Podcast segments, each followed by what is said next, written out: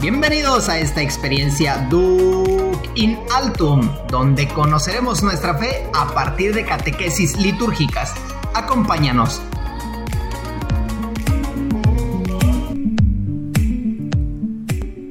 Bienvenidos a esta sección de catequesis litúrgicas de tu programa favorito Duc in Altum, un episodio donde dialogamos sobre el quehacer de la iglesia. Acompáñanos y descubre algo nuevo de tu fe. Hoy veremos el sacramento de la unción de los enfermos. ¿Está enfermo alguno de ustedes? Llame a los presbíteros de la iglesia que oren sobre él y le unjan con óleo en el nombre del Señor, y la oración de la fe salvará al enfermo, y el Señor hará que se levante, y si hubiera cometido pecados, le serán perdonados. Recordemos que hemos comenzado a tratar los sacramentos de curación, después de haber escuchado en el podcast anterior sobre el sacramento de la reconciliación. Hoy dialogaremos sobre la enfermedad y su curación, o bien de la preparación para su buen término. Hoy vamos a reflexionar sobre el sacramento de la unción de los enfermos. Bienvenido Omar, pues puedes decirnos de qué va a tratar hoy nuestro podcast. Claro que sí, David. Hoy vamos a ver, ya lo decías, el sacramento de la unción, uno de los sacramentos de curación que ya hemos dicho. El anterior es propiamente un sacramento de curación del alma, pero también de manera este, externa. Eh, lo veremos hoy en el sacramento de la unción de los enfermos, propiamente. Entonces, el menú de hoy lo encontramos eh, como un primer apartado que es el sacramento de la unción de los enfermos. ¿De dónde surge? El punto número dos, algunos nombres que recibe. El punto número tres, cómo se interpreta la enfermedad. Número cuatro, la forma en que se realiza el sacramento. Y como parte final, situaciones cuando es necesario y sus efectos. Bien, pues parece que es un buen número de, puntos, ¿verdad? Que vamos a tratar. Esperemos que podamos llegar a conclusiones sobre esto eh, que nos sirve en nuestra vida de fe, sobre todo. Bien, pues, ¿quieres comienzo con la primera pregunta? ¿Qué es o, o cómo surge este sacramento? ¿De qué se trata? Bien, pues sabemos que a menudo Jesús pide a los enfermos que crean, que crean en Él, que tengan fe. Y de hecho, no sé si recuerdan, ¿no? En diferentes pasajes cuando tienes encuentro, tu fe te ha salvado, ¿no? Y este, este hecho de que la fe los salva es porque Jesús se vale de signos, signos para curar. Ya lo decíamos en un podcast pasado a los inicios, de estos signos, ¿no? Y que, usa el Señor, saliva, este, tocar, no sé, hacer barro con la tierra y saliva. Y pues a través de eso los enfermos sienten la, la cercanía de Dios, ¿no? De Cristo mismo los enfermos tratan de tocarlo siempre a Cristo. Escuchamos también a la hemorroísa, ¿no? Esta mujer que solo con tocar su manto dice yo seré curada y una fuerza dice que narra el, evangelio, el evangelista, que sale de él y pues alcanza la curación, ¿no? Pues así los sacramentos, Omar. Cristo continúa tocándonos para sanarnos. Este hecho es la cercanía de Dios con su pueblo. Eh, pienso en especial este sacramento que se hace un contacto directo con el enfermo pues se le unge y es el mismo Cristo quien le toca, a través del sacerdote, claro, como ministro de este sacramento. ¿no? Ahorita veremos un poquito más cómo, de qué se trata esta unción ¿no? más adelante. ¿Tú qué piensas este, sobre este acto de Cristo, su forma de, dar, de darse ciertamente en sanación? Me llama mucho la atención aquí, por ejemplo, que así como iniciábamos el podcast. La oración de la fe del enfermo, ¿no? Este, pues por eso es, es curado uno, ¿no? Lo decías, la fe de la hemorroísa lo lleva, perdón, la lleva a tocar el manto de Jesús, ¿no? Por eso es que, pues a partir de ahí es algo que, que salva también a, a, nosotros mismos. Bueno, o sea, la salvación viene propiamente de Jesús, pero esa fe que, que nos salva a nosotros, ¿no? Entonces, bueno, eh, sería un comentario a lo que acabas de, explicar, explicar y a través de los signos, ¿no? Que son muy concretos, o sea, que hablan perfectamente y más allá de lo que, de lo que realiza Jesús, ¿no? Los signos son signos de salvación. Así es. Y ahorita que decías esto, me hace también recordar otro evangelio, ¿no? Donde a Jesús se le pide que vaya a la casa a sanar a, a una niña, ¿no? A su hija que estaba muriendo. Y que pues ya se pensaba que había muerto. Y Cristo dice, no está muerto, no duerme. Ella solo duerme y entra. Ahí sí es más la cercanía de Jesús, ¿no? Que va hacia y toca y levanta, ¿no? Habla y, da palabras, hace signos y hace que se devuelva la, la vida en este caso, ¿no? Pues nuestra salud es, la vida que tenemos haciendo esta comparación, ¿no? Uno como enfermo que se acerca a tocar y en la otra donde Cristo mismo va, ¿no? Se acerca y da esa vida, esa, esa salud. Claro, pero siempre con la apertura del de, enfermo, ¿no? Así es. La petición, en este caso de la niña que decías, bueno, es este, el papá el que recurre a ella, es alguien más que recurre a Jesús, pero por la salvación o la curación de, del enfermo. Y bueno, pues en el ejemplo que ya hemos citado, la hemorroísa y algunos otros este, enfermos, pues son ellos mismos los que se dirigen a Jesús, siempre con esa intención de, Sí, así es la intención de la fe ¿no? que se le tiene. Este ha hecho también me hace pensar, algunas personas tal vez dirán, es que Dios no me ayuda, no, no, me, no me escucha. Y tal vez la pregunta que cabe aquí es, ¿ya, ya se lo pediste? O sea, ¿ya te has acercado, ya le has buscado, no? No sé, a través del sacerdote, del grupo de oración, de ahí de tu parroquia, tu capilla hay, ese paso pues de fe, ese acto de fe, ese caminar hacia Él para que Dios te escuche, no camine hacia ti. Claro, y ver también, bueno, cuál sería su, su voluntad también de Dios. Sí, este también revisar qué, qué, se está viviendo, ¿no? Así es. Bueno, pues eh, como ves, eh, todo lo que vamos mencionando, pues la compasión de Jesús hacia todos los que sufren llega hasta identificarse con ellos.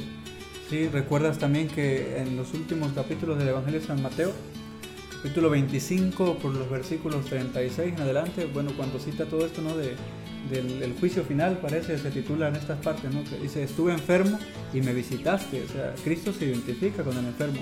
Muchas veces cuando me ha tocado a mí visitar con algún sacerdote o alguna familia a orar por un enfermo, pues le digo eso, ¿no? Le hago ver eso, la realidad de la cercanía con Cristo. Ahorita Vamos a ver a qué, de qué se trata esta, esta cercanía ¿no? del enfermo con Cristo, esta identidad, identificación. Sí, también se dirá por ahí que bueno, hay que asociar nuestros dolores o nuestros sufrimientos a los sufrimientos de Cristo, ¿no? Eh, no solamente en todo el proceso de su vida, sino también en los momentos de su pasión, ¿no? Asociar nuestros sufrimientos a los de Jesucristo, su pasión principalmente. Así es. Pues Cristo sabemos que invita a sus discípulos a seguirle, tomando a, la vez eh, su cruz y les hace participar de su ministerio de compasión y de curación. Es la parte donde pues, narra el Evangelio de San Marcos también. Predicaron que se convirtieran, expulsaban a muchos demonios y ungían con aceite a muchos enfermos y los curaban. Aquí ya tenemos un fundamento bíblico, vayan anotando ahí de dónde está, eh, donde nos dice lo que por medio de Cristo, ¿no? Por su mismo envío eh, los, los, apóstoles, sus discípulos, eh, realizaban estas mismas obras. Bueno, esto que acabo de decir está en el Evangelio de San Marcos, capítulo 6, versículos 12, 12 y 13, ¿no? entonces es aquí como Jesucristo va dejando el legado y el encargo, la encomienda y la responsabilidad a sus discípulos de que ellos también hagan lo que el mismo Jesús había venía haciendo, ¿no? O había hecho. ¿De qué? Pues todos los milagros y todas las curaciones, ¿no? En este caso, pues ahorita estamos hablando del momento de la curación, pues eso mismo se los deja a, sus discípulos, ¿no? Sí, pues también si queremos pensar en un momento más avanzado, eh, bueno, ahora el momento de la resurrección, ¿no? El Señor ya resucitado renueva este envío. Dice, en mi nombre, ¿no? Impondrán las manos sobre los enfermos y se pondrán bien. O sea, es este este mandato, pero que lleva de trasfondo el nombre de Jesús. Por eso todo lo que pedimos al Padre en su nombre también lo dirá, ¿no? El Padre les escuchará o les será concedido, de cierta forma, eh, en Cristo, ¿no? Con la fe en Cristo. Y para conveniencia también de nuestra alma, de nuestra salvación. Eh, pensarlo, pensarlo así, Omar. Ok, muy bien. Fíjate, se me interesante, ahí lo, lo decías ahorita, el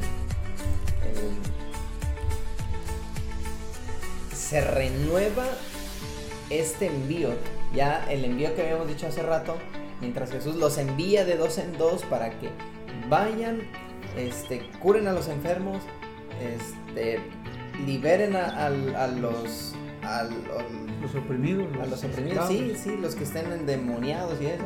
Entonces, mientras está la vida pública de Jesús, pero después lo que tú marcabas aquí está en Marcos capítulo 16, versículos 17 y 18 de que en mi nombre impondrán las manos sobre los enfermos y se pondrán bien, ¿no? O sea, en este momento de después de que Jesús se resucita, pues sigue confirmando ese llamado, ¿no?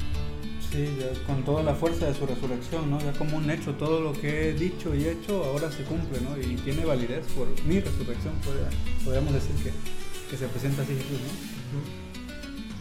Y bueno, entonces todo esto que acabamos de enmarcar y de lo que hemos venido hablando, pues presentan lo que es el una fundamentación pues, un tanto bíblica, ¿no? Y eh, un contexto de este, de este sacramento, ¿no? Entonces, ahorita vamos a ver eh, los orígenes. Sí, pues, o sea, de todo esto que hemos dicho, ya como lo mencionas Omar, eh, ahí el origen, ¿no?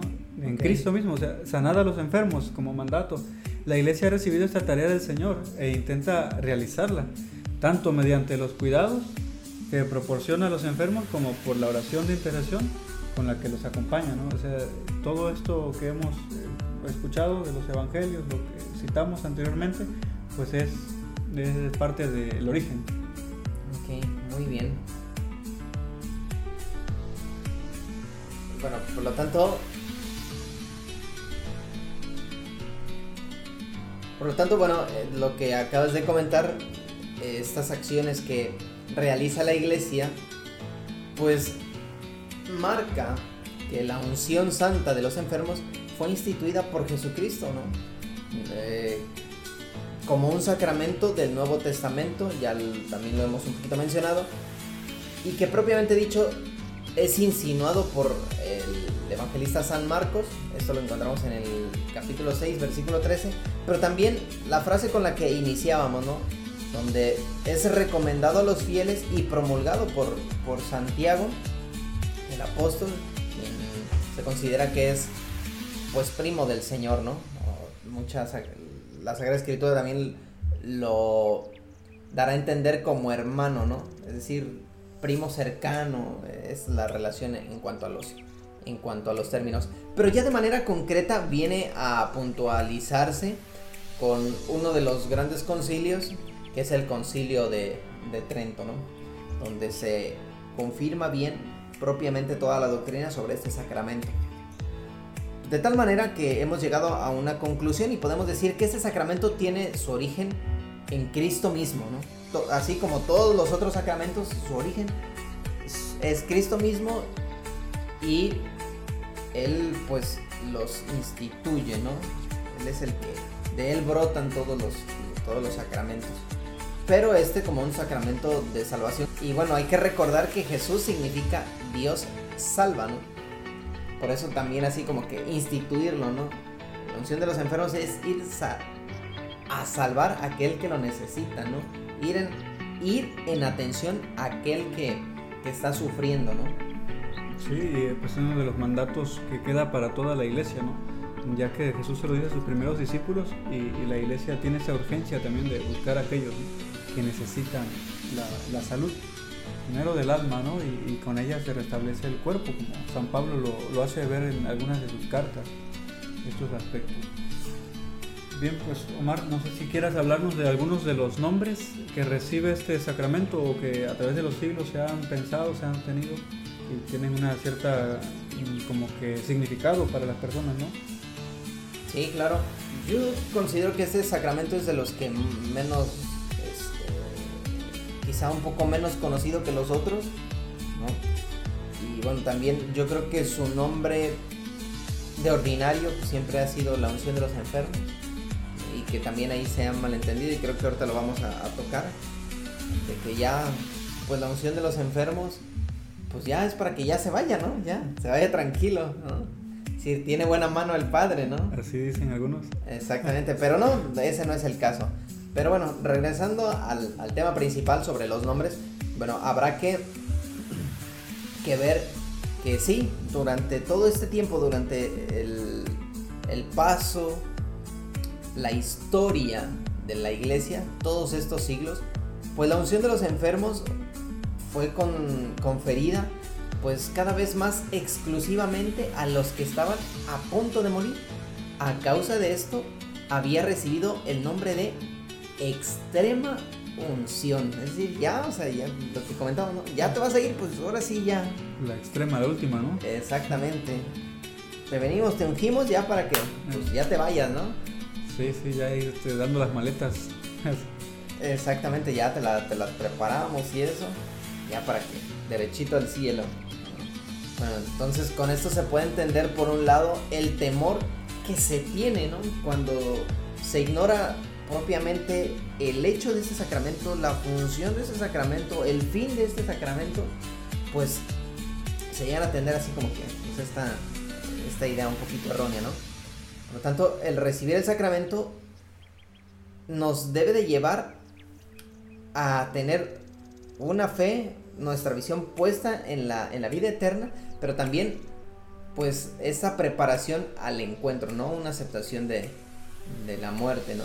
En el momento que sea, sea en ese momento o posterior. Ahora me gustaría comentar esto de que este sacramento pues no es que se pueda recibir a cada rato, ¿no? Pero tampoco solamente se puede recibir una vez, sino las veces que, sean necesarias. ¿no? es tan ordinario, digo, por utilizar la palabra ordinario, de que puedes recibirlo este, cada celebración de la Eucaristía, siete días de la semana si vas a misa, pues lo puedes recibir, ¿no? Pues ese sacramento no es tan ordinario, ¿no? Solamente se recibe, bueno, cuando estás este, en esta situación de convalecencia o de enfermedad. Enfermedad fuerte, ¿no? O enfermedad riesgosa, de, de riesgo, por pensarlo así, ¿no? No, no necesariamente ya que vayas a morir, pero bueno, o sea, que vayas a, a, ser operado o algo así. Sí, una situación que te pone en riesgo o, o también temor de cierta manera, ¿no? De, tu vida. Pues una, como decías, es preparación para un encuentro, ¿no? Una preparación para un último tránsito. También esto le da una connotación, ¿no? Si el sacramento de la unción de los enfermos es conocido a todos los que es concedido, perdón, a todos los que sufren enfermedades y dolencias graves, lo es con mayor razón a los que están a punto de salir de esta vida.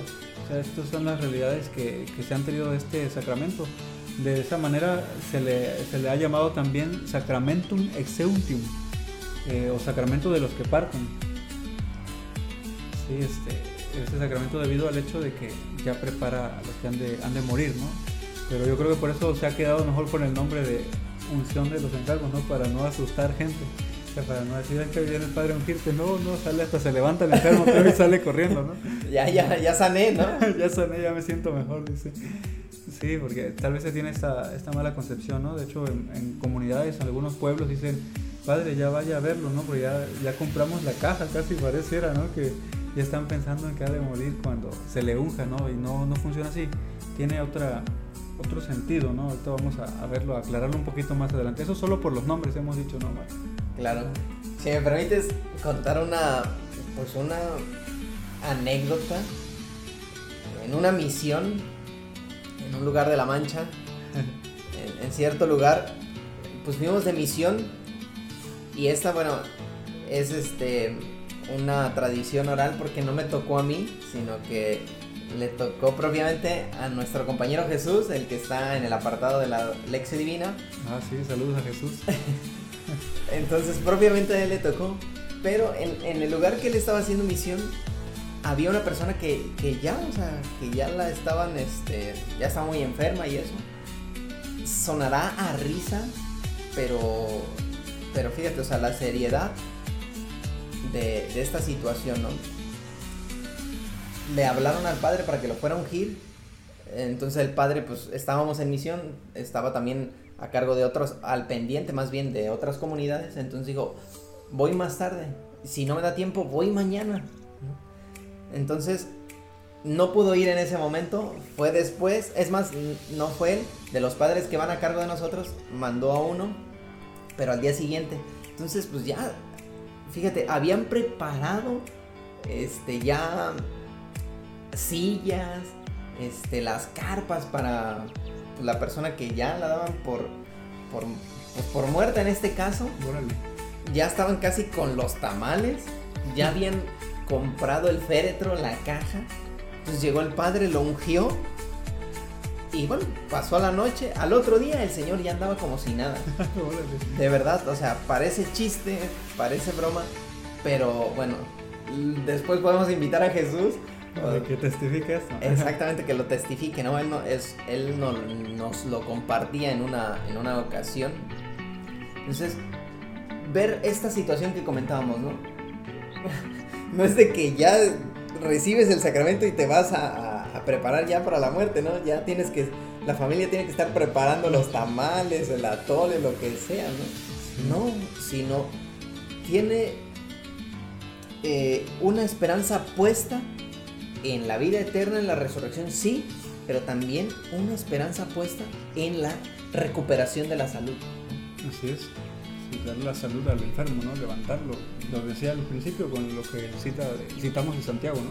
O sea, está bien enfermo, que se le imponga las manos, se le unja con aceite y con fe, la oración con fe y también la fe del enfermo pues se ha de curar, ¿no? Se levantará. Yo creo que por lo tanto es importante actualmente qué sentido se le da a la enfermedad. Pues sí, la enfermedad entendida desde el Antiguo Testamento, pues se sabe que el pueblo de Israel va experimentando eh, momentos de enfermedad los cuales lo vinculan con el pecado, es decir, asocian la enfermedad con su pecado. Ese es propiamente el sentido de la interpretación de la enfermedad en el Antiguo Testamento, ¿no? Pero hay que ver que la fidelidad a Dios, según su ley, pues devuelve la vida, Ya dirá eh, nuestro, ya se dirá en la Sagrada Escritura, yo, el Señor, soy el que te sana, ¿no? Esto lo encontramos en el Éxodo 15, 26. Es decir, sí, eh, la enfermedad quizá es causa del pecado, pero bueno, hay que poner nuestras manos, nuestra esperanza en el Dios, en el Dios de la vida, ¿no? Dirá Jesucristo, yo soy el camino, la verdad y la vida, ¿no? Entonces el profeta entrevé que el sufrimiento puede tener también un sentido redentor por, lo, por los pecados de los demás. Finalmente, con respecto a esto podemos decir que Isaías anuncia que Dios hará venir un tiempo para Sion en que perdonará toda falta y curará toda la toda, toda enfermedad que el pueblo vaya este, experimentando, ¿no? Así es, es muy interesante este aspecto que menciona el Antiguo Testamento, ¿no? Esta visión se recuerda a muchos enfermos y también una, una, visión negativa, ¿no? Que Dios te ha maldecido o que te has portado mal. Se ha olvidado de mí, ¿no? Se ha olvidado de mí, o sea, sí se tenía esta. Pero la correcta es esta, ¿no? La línea, como ya lo has presentado, del Éxodo. Yo, Señor, te sana. Eh, yo soy el Señor quien te sana, ¿no? O Isaías, lo que va a hacer Dios en un tiempo, a sanar a todos. Y creo que se reitera esta salud de Dios en el Nuevo Testamento. Ya ves que en Cristo, por su pasión y su muerte, en la cruz dio un sentido nuevo al sufrimiento. Sí, recordarán, desde entonces este se configura con, con nosotros, ¿no? Eh, Cristo se hace uno con nosotros en el sufrimiento, nos une a su pasión redentora. Que ya se ha mencionado anteriormente en otras catequesis, que Cristo toma realidades de la vida ordinaria y las eleva a lo divino para hacernos participar de la gracia. Lo vimos desde el bautismo, ¿no? De algo tan común que todos utilizamos, todos necesitamos del agua, la eleva al grado de hacerla que santifique, ¿no? Que haga de la persona hijo de Dios. O sea, todo esto y así también de la misma enfermedad, del sufrimiento que padecemos, Cristo de allí toma para hacerse uno con nosotros, o sea, el encarnarse es también hacerse uno con el hombre que sufre, ¿no? Con el hombre que está padeciendo. Allí está Cristo, ¿no? Tanto físicamente o, al interior, ¿no? Está Cristo padeciendo, haciéndose uno contigo. Es la grandeza de, pues, de nuestro Dios, ¿no? Cómo se encarna, su encarnación tiene que ver en toda nuestra realidad, en toda la naturaleza de, nuestra existencia, ¿no? Tanto del mundo, de la, naturaleza física, digámoslo así, y nuestra naturaleza humana, ¿no? Eso es muy importante lo que estás diciendo porque la encarnación tiene un gran sentido y toma la plenitud de toda la vida humana. ¿Por qué? Porque lo que nosotros vamos experimentando, el mismo Cristo, el mismo Dios hecho hombre en la persona de Jesucristo, lleva a experimentar lo que nosotros hemos experimentado. El dolor, el sufrimiento, la angustia, la alegría, la felicidad, todo eso Dios mismo en la persona de Jesucristo lo, lo vive, ¿no? ¿A causa de qué? Pues a causa de la encarnación, ¿no? Sí, ¿sabes qué me viene a la mente? Ahora que estamos hablando de unción de los enfermos, estamos hablando ciertamente de la enfermedad, ¿no? Pero cómo resalta siempre la vida, ¿no? La salud en Dios. Es el que le da, le da para arriba, ¿no? Le da, nos da vida nuevamente. O sea, estamos hablando de enfermedad, sí, unción de los enfermos, pero como algo saludable para el alma, para el cuerpo, ¿no? Eh, bueno, quisiera yo que anotemos, apuntemos hacia esto, ¿no? Bien. Pues vamos a, pasar al siguiente aspecto, que es la forma en que se realiza el sacramento. De qué forma se va llevando el rito, de qué se trata, cómo, qué se hace, cuáles son los gestos, ¿no? Vamos a, a verlos un poquito. Ok, perfecto. Entonces... Sabemos, pues, el rito esencial en la administración del sacramento de la unción de los enfermos, que en la iglesia consiste en una unción de la frente y las manos con el óleo sagrado acompañada por las oraciones correspondientes, ¿no? Ya se acordarán lo que inicia diciendo el sacerdote por esta santa unción. De ella no, no sé qué más sigue, pero... Hay que aprendérsela. Hay que aprendérsela. ya estamos eh, momentos claves para irnos aprendiendo esta, estas oraciones. Pero bueno, como tú decías, inicia así, ¿no? Por esta santa unción, ¿no? Donde se va, se va pidiendo la salud de aquella persona que la están ungiendo, ¿no? Sí. Y perdón que te interrumpa, pero no precisamente este, la cuestión de la salud como tal. Bueno, sí, pero por ejemplo, no, no es necesario que, que estés enfermo y postrado en cama, ¿no? Para que tú pidas la unción. Ya lo decíamos anteriormente, ¿no? La extrema unción ya cuando estás un paso en el más allá y el otro en el más acá, en el, más acá, en el aquí, ¿no? Sino, pues, por ejemplo, vas a ser operado, ¿no? Vas a tener una intervención quirúrgica, pues pedir la santa unción, ¿no? ¿Para qué? Para que Dios intervenga en esa, en esa operación, ¿no? Por las manos de los médicos y ahí, a través de ellos, pues te restituya la salud. Aquello por lo que te van a operar, bueno, pues todo salga bien, ¿no? Sí, así es una fortaleza de Dios también, ¿no? De la unción. Que Cristo sea contigo, fortaleza, creo, lleva esta connotación de ese aspecto, ¿no? Pues así es, como en todos los sacramentos, Omar, la unción de los enfermos se celebra de forma litúrgica y comunitaria. O sea, tiene este aspecto de la palabra y, pues un gesto eh, físico, podemos decirlo, ¿no? Un gesto que evoca a este sacramento y que tiene lugar en familia. Eh, bien puede ser en el hospital o en la iglesia, para, para un solo enfermo o para un grupo de enfermos. Regularmente se da más en las casas, ¿no? Es más común que se pida al sacerdote, puede ir a ungir a mi enfermo y va a tu casa. Cuando son celebraciones amplias, comunitarias, propias para, ahora sí, para la unción, pues sí se hace en una iglesia, en, un templo. Sí, las llamadas misas de, enfermos, ¿no? Donde los que tienen posibilidad pues van, ¿no? Y este, pues ahí también se lleva todo un proceso, todo un rito. Y ya como decías, ¿no? La liturgia de la palabra, lo que siempre eh, se resalta en todo sacramento, y lo que tú decías, la unción de, los enfermos, ¿no? Este, este signo. Sí, me permito aquí hacer una aclaración que tal vez nos sirva a todos. No, no sé si has escuchado tú, Omar, bueno, lo escuchamos creo algunas veces, este hecho de que se habla de las misas de sanación, ¿no? Y pues toda misa es de sanación, toda misa ofrece sanación, ¿no? Te dan a Cristo, te dan a Dios para que lo comas y pues te sane, ¿no? Te cure. O sea, toda, toda Eucaristía es de sanación. No podemos especificar que esta es, aquella no. Por eso dijiste muy bien, Omar, al decir una misa para, para enfermos, ¿no? Para pedir por la salud, una, una misa de sí para la salud, de unción. Donde se tiene la intención, ¿no? La intención propia. Por el enfermo, ¿no? Así es. Este caso. Porque toda misa sana, ¿eh? que quede claro. No quiero que nuestros escuchas anden diciendo, no, que voy a una misa de sanación. No. Toda misa. Voy a la Eucaristía ya, está yendo a una misa de sanación. Exactamente, ¿no? Es como decir, voy al doctor, o sea, voy a sanarme. No, voy con el doctor sanador, ¿no? voy con el doctor es porque quiero sanar. Exactamente, ¿no? Entonces, muy buen dato en el cual acabas de apuntar, porque se da mucho, ¿no? Es muy común aquí en, en nuestra región decir, vamos a la misa de sanación, vamos a la misa de sanación. Y llevas quizá 30, 40, 50 misas y seguimos igual o si no es que hasta peor, ¿no? O sea, que no hace efecto esa. Otra cosa, hace efecto a partir de qué? Lo que marcábamos en un principio a través de este sacramento. ¿Qué le dice Jesús a aquella persona que lo ha tocado, aquella persona que ha acudido a él para, pedirle la, la sanación de algo?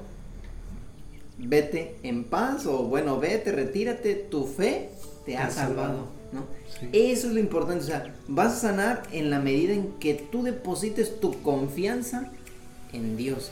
Es decir, la medida, en la medida en que creas, confíes firmemente en Jesús y ah, diría yo también hasta lo confieses, ¿no? Confieses que Jesús este pues es el Señor de la vida, ¿no? Es como nosotros pues vamos a llegar a, a este punto, ¿no? La sanación. Así es. Pues muy, muy emotivo todo esto, ¿no? Pero vamos a ver ahora las situaciones, Omar, de cuando es necesario este sacramento, ¿no? Y sus efectos también que provoca. No sé si quieras compartirnos ahora. Ok, vamos a ver estas situaciones. Bueno, la unción de los enfermos no es un sacramento solo para aquellos que están a punto de morir. Ya lo hemos mencionado varias veces a partir de este podcast. Por eso se considera eh, tiempo oportuno para recibirlo cuando el fiel empieza a estar en peligro de muerte o por enfermedad o por vejez, ¿no? Peligro de muerte, bueno, ya lo decía hace rato, que vayas a tener una intervención quirúrgica, este, pues por enfermedad, ya que llevas cierto tiempo, eh, pues con algún problema, ¿no? Digo, no por citar aquí algunos, pero podemos hacer memoria de alguno de ellos, o por vejez, ¿no? Ya cuando estás llegando al ocaso de, de la vida, de plenitud que Dios te ha regalado, pues también es oportuno, ¿no? Sí, así es. Y bueno, no sé si aquí tengas algo que decir o pasamos a lo siguiente. No, pues adelante, seguimos. Ok, bueno. Los sacerdotes, es decir, los presbíteros y bueno, junto con los obispos, pues pueden administrar este sacramento de la unción. Eh, para conferirlo emplean el óleo que ha sido bendito o que se ha, que se ha bendecido eh, por el obispo en el jueves santo, en la misa llamada crismal. Y bueno, en caso necesario, bueno, el mismo presbítero que lo celebra este, puede también bendecir ese, aceite, ¿no? Por ejemplo, llega el, sacerdote, a lo mejor va en la carretera, hay un accidente, se encuentra al enfermo o se encuentra este, a esta persona que ha tenido... Llega y pues se me olvidaron, ¿no? Los, los santos óleos entonces, pues a lo mejor en un accidente, pues a lo mejor tampoco alguien lleva este un aceite de oliva, ¿no? Que tiene que ser de, vegetal. Entonces, pues no lo lleva, pero pues este, pongamos otro caso más sencillo. no pensé al este, no pensé al poner el caso esto, ¿no? Pero, bueno. tú lo estás acomodando, digamos que hay un supermercado cerca o algo, una tienda enfrente, ¿no? Exactamente. ahí está el aceite de oliva vegetal. Pues ahí está, vas, lo compras rápido, regresas. Eh, haces la oración de bendición y ahora sí lo, lo unges. Puede tener esta connotación que sea que se haya bendecido en la misa crismal o por alguna necesidad extrema, urgente, no lo llevas, pues consigues el aceite o el sacerdote o el, el obispo, consigue el aceite vegetal, hace la oración de bendición y administra el sacramento, ¿no? Así es. A ver si nuestros escuchas ahora van a cargar su aceitito por si las dudas cuando vayan de viaje, ¿no? Ahí en la guantera del coche o... Sí, aceite para bendecir, no crean que ya con eso eh, ya el sacerdote lo utilizará, así como has dado el ejemplo, ¿no? Pero ¿qué, efectos eh, lleva esta, esta unción, este sacramento? Bueno, esta unción otorga el consuelo o debe otorgar, ya decíamos, esta es cuestión también de fe, ¿no? O sea, que tú deposites tu confianza en Dios. Entonces, que vas a recibir el consuelo, la paz y también el ánimo que une al, al, enfermo, ¿no? En su situación que está viviendo, una situación precaria, de dolor, de sufrimiento, de un modo más íntimo con Cristo. Es decir, está asociando sus sufrimientos o busca asociar sus sufrimientos con los sufrimientos de Cristo en su pasión, muerte y resurrección, ¿no? Por lo tanto, pues puestos desde esa perspectiva nos tiene que llevar al consuelo, la paz y el ánimo, porque después de la pasión muerte que viene, pues la resurrección. En este caso, bueno, nosotros pedimos la salud, ojalá y pues las veces que entremos o recibamos este sacramento, pues podamos recibir la salud, ¿no? Y si no, pues Dios a través de ese momento, pues que nos llame directamente a su presencia, ¿no? Ya preparados, ¿no? Eh, así es. Bueno, Pero por lo tanto, en algunas personas la unción de los enfermos logra la curación corporal. Pero si Dios quiere, ya lo que veníamos este, diciendo, eh, llevarse consigo a alguien, bueno, pues la unción de los enfermos le otorga la fuerza para todas las luchas corporales y espirituales en su, pues, en su último viaje, ¿no? Eh, de todos modos, en cualquier caso, la unción de los enfermos tiene el efecto de perdonar los pecados. Por, eso decía hace rato, ¿no? Vas directito al, al, cielo. Dirán por ahí con todo y con todo y guaranches, ¿no? Sí, con todo lo con todo y zapatos. Pero fíjate, aquí me llama algo la atención y me gustaría comentarlo hace rato que tú lo, también lo mencionabas. Eh, no solamente es la cuestión de los enfermos, ¿no? De darles fuerza, consuelo, paz, sino también a los familiares, porque este sacramento sí tendrá un momento a lo mejor donde el enfermo se quiera confesar, bueno, se puede hacer, pero el momento de administrar la absolución, pues conlleva un momento de oración en familia, no solamente del sacerdote que está allí. De administrar la unción, dirás, ¿no? Sí, al, administrar la unción. Ah, perdón, perdón, ahí sí dije la absolución. No, al administrar la unción, este, pues es una oración que conlleva a los que están reunidos ahí en familia. ¿Para qué? Pues para pedir el consuelo y la paz de la persona que está recibiendo eso, eh, este sacramento, que anhela la, salud, pero también la, el consuelo, la paz de la familia que está ahí, que sufre junto al enfermo, ¿no?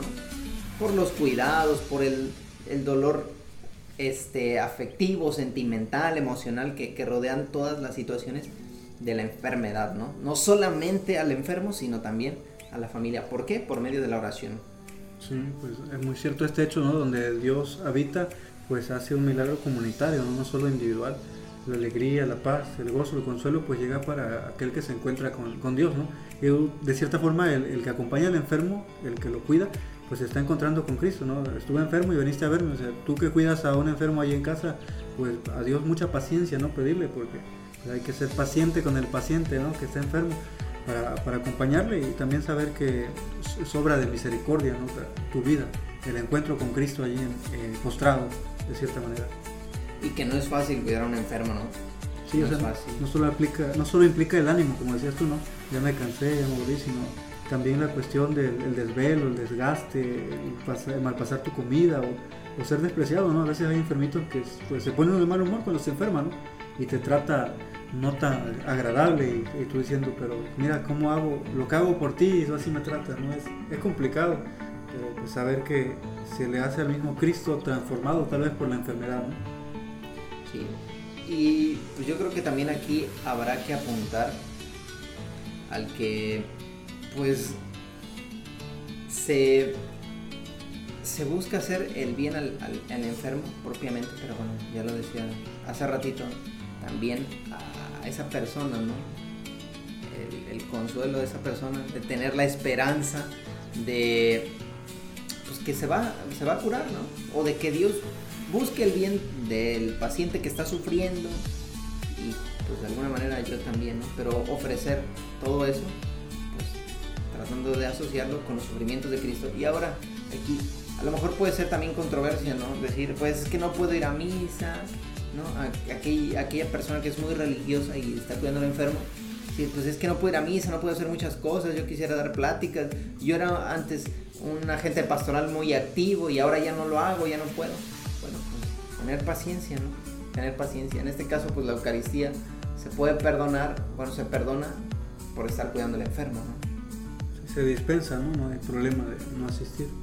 Exactamente. Estás haciendo una misión ahí, un encuentro con Cristo ahí. Y si se lleva, por ejemplo, ya los que están, están formados, pues piden que se le lleve la comunión al enfermo, ¿no? Continuamente. Pues ahí, con una pequeña liturgia de la palabra que haga el, la persona que lleva el, viático, bueno, en este caso no tanto sería el viático, bueno, pues lleva la, la comunión, pues este, poder comulgar ahí también, a través de escucha del Evangelio y la pequeña reflexión que nos puede hacer. Sí, qué bueno que me lo recuerdas, Omar. Esta cuestión del viático es también una parte que la abarca este sacramento de la unción de los enfermos. ¿Por qué? Porque dado que el enfermo está en casa, es necesario que lo asistan con el viático. ¿Qué es esto? Aquello que lo ayuda, le anima, le conforta para su camino, ¿no?